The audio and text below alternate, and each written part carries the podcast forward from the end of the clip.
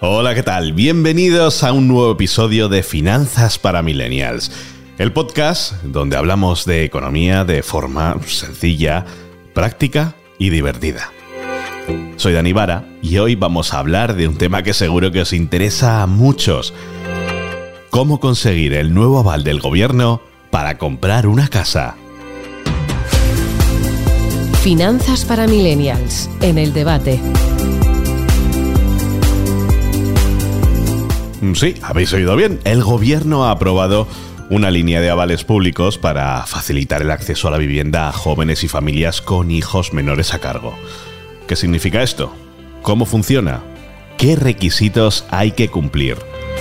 ¿Qué ventajas y desventajas tiene pedir este tipo de avales?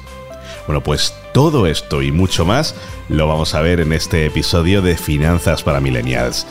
Así que ya sabéis, poneros cómodos Preparad vuestras palomitas y empezamos. Bueno, antes de entrar en materia os voy a poner un poco en contexto. Como sabéis, comprar una casa en España no es tarea fácil. Los precios de la vivienda han subido muchísimo en los últimos años, sobre todo en las grandes ciudades, y los salarios, pues, no han acompañado. Además, los bancos suelen exigir un 20% del valor de la casa como entrada, más los gastos e impuestos asociados que pueden suponer otro 10 o 12%. Es decir, que si queremos comprar una casa de 100.000 euros, necesitamos tener ahorrados unos 30.000 euros más o menos. Y eso, para muchos jóvenes y familias, es una misión imposible. Por eso el gobierno ha decidido poner en marcha una medida para ayudar a estos colectivos a acceder a una vivienda propia, la línea de avales públicos para hipotecas.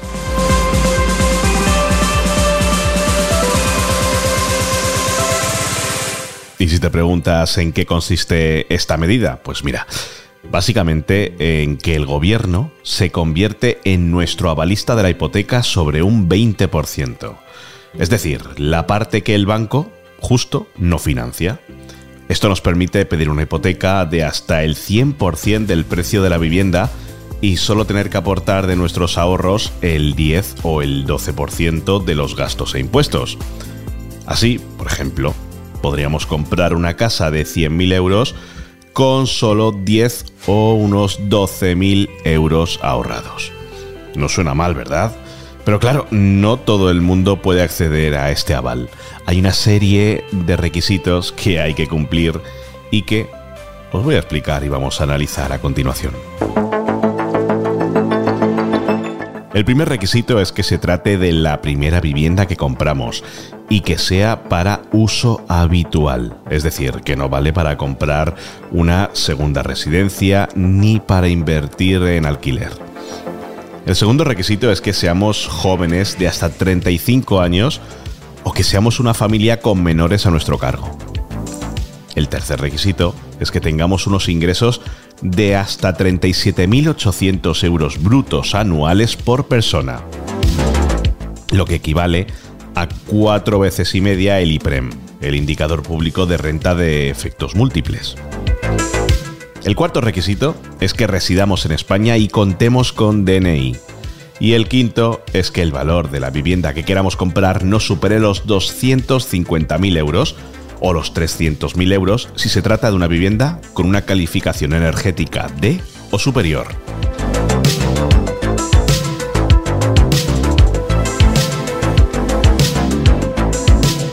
¿Y cómo se solicita este aval?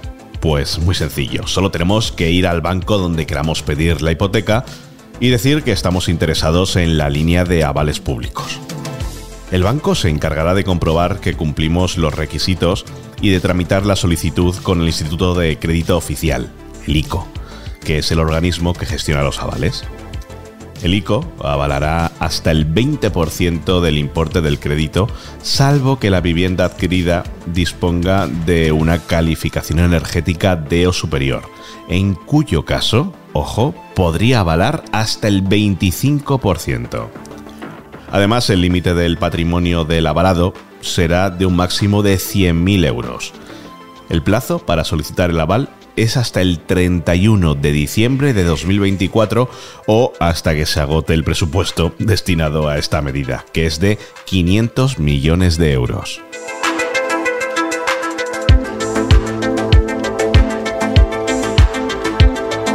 ¿Y qué ventajas y desventajas tiene este aval? Bueno, pues como todo en la vida, tiene sus pros y sus contras. La principal ventaja es que nos permite acceder a una vivienda propia sin tener que ahorrar tanto dinero, lo que supone un alivio para muchos jóvenes y familias que no dispongan de tanto capital. Además, al tener el aval del gobierno, podemos negociar mejores condiciones con el banco, como un tipo de interés más bajo, una comisión de apertura más reducida o una mayor flexibilidad en el plazo de la amortización. Otra ventaja es que el aval no tiene ningún coste para el solicitante, ni en concepto de comisión, ni de intereses, ni de gastos de gestión. El gobierno asume el riesgo de forma gratuita siempre y cuando cumplamos con nuestras obligaciones de pago.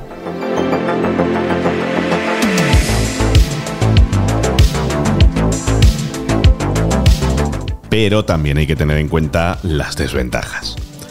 La principal desventaja es que al pedir una hipoteca del 100%, el importe de la cuota mensual que vamos a pagar será más alto y el endeudamiento también será mayor. Esto puede suponer un problema si tenemos una situación económica inestable o si sufrimos algún imprevisto que nos impida hacer frente a los pagos.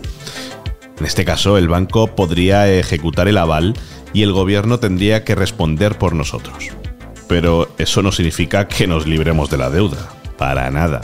El gobierno podría reclamarnos el dinero que haya pagado por nosotros e incluso embargarnos nuestros bienes.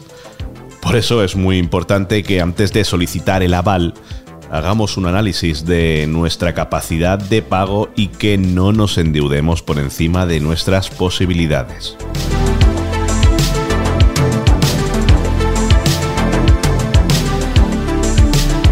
Otra desventaja es que al pedir una hipoteca del 100%, no tendremos ningún margen para negociar una rebaja en el precio de la vivienda, ya que el banco nos prestará exactamente lo que vale el inmueble.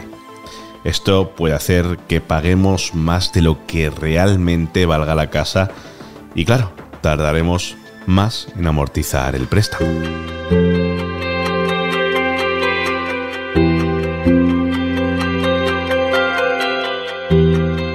Como habéis visto, se trata de una medida que puede ser muy útil para muchos jóvenes y familias que quieren acceder a una vivienda propia, pero que también tiene sus riesgos y sus inconvenientes. Por eso es importante que antes de solicitar el aval estudiemos bien nuestra situación financiera y que comparemos las diferentes opciones que nos ofrece el mercado.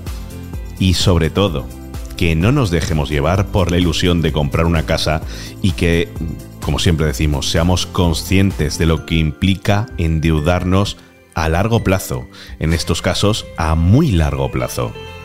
Recordad que una hipoteca es un compromiso muy serio y que hay que asumirlo con mucha responsabilidad.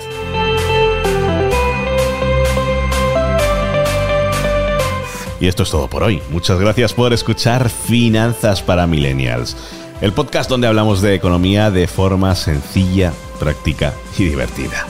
Si os ha gustado, no os olvidéis compartirlo con vuestros amigos, familiares y también podéis dejarnos vuestros comentarios, sugerencias, preguntas estaremos encantados de responderos. Nos vemos en el próximo episodio de Finanzas para Millennials donde hablaremos de otro tema de actualidad económica. Hasta entonces, sed felices y un abrazo de Dani Vara. Adiós.